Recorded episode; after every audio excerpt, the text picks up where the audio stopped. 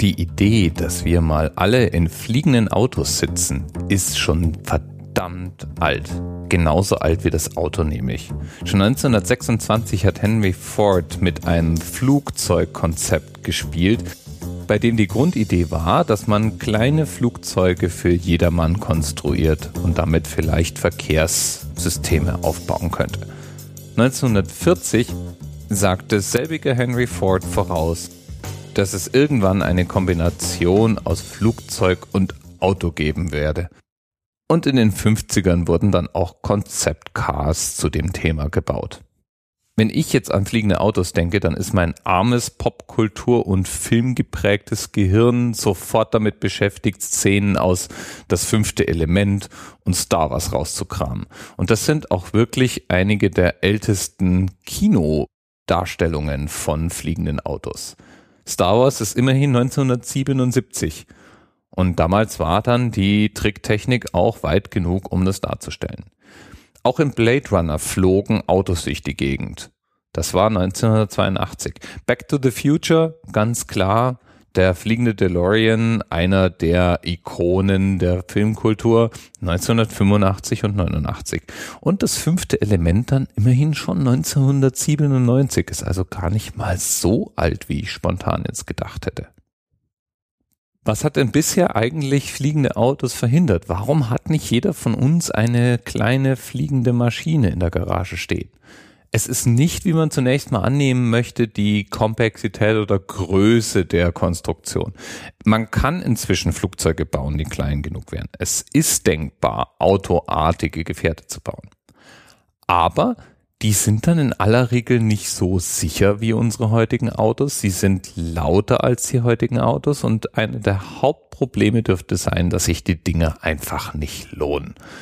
Es ist teurer, sowas zu konstruieren, teurer, sowas anzuschaffen und sie brauchen auch mehr Energie für den Flug.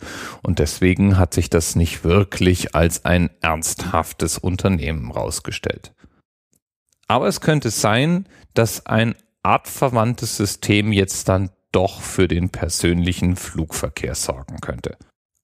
Auf der CES, einer Elektronikmesse in den USA, der größten Elektronikmesse der Welt, hat dieses Jahr nämlich ein Unternehmen eine spezielle Drohne vorgestellt.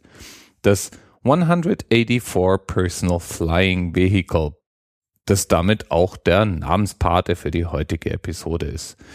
Dabei handelt es sich wirklich um eine Drohne, eine Elektrodrohne, die immerhin eine Person in einem 10 Meilen Radius befördern können soll.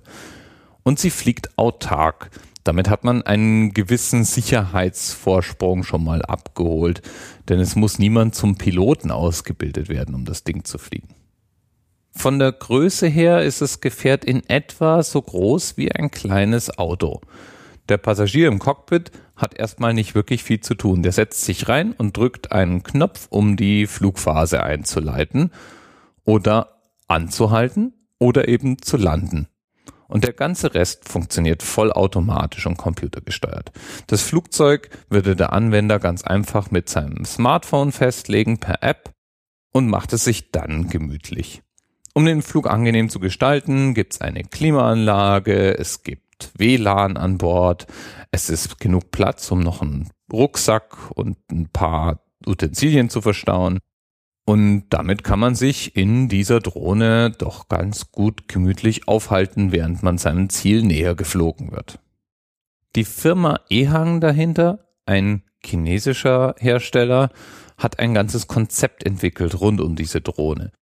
So planen die eben nicht nur die Serienproduktion, sondern denken auch über den Bau entsprechender Flugkontrollzentren nach und haben auch die Sicherheit der Drohnen fest im Blick, inklusive Notfall-Landelogik und so weiter.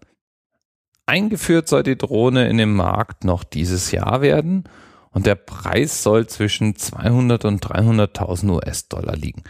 Am Anfang sicherlich nichts, was sich jedermann leisten kann trotzdem etwas, was vielleicht spannend für den einen oder anderen vielbeschäftigten Geschäftsmann oder auch vielleicht für Serviceanbieter, so eine Art Taxiunternehmen und so weiter wären. Kann man natürlich auch nur dann betreiben, wenn die entsprechenden Behörden es absegnen Und das bleibt wahrscheinlich erstmal abzuwarten. Aber ein kleiner Schritt ist gemacht. Vielleicht bekommen wir doch noch irgendwann unsere Straßenschluchten mit mehrschichtig übereinander rumfliegenden, fliegenden Autos. Bis bald. TMRS 10, 9, 8. The experience of 47 individual medical officers. Was hier über die Geheimzahl der Illuminaten steht. Und die 23. Und die 5. Wieso die 5? Die 5 ist die Quersumme von der 23.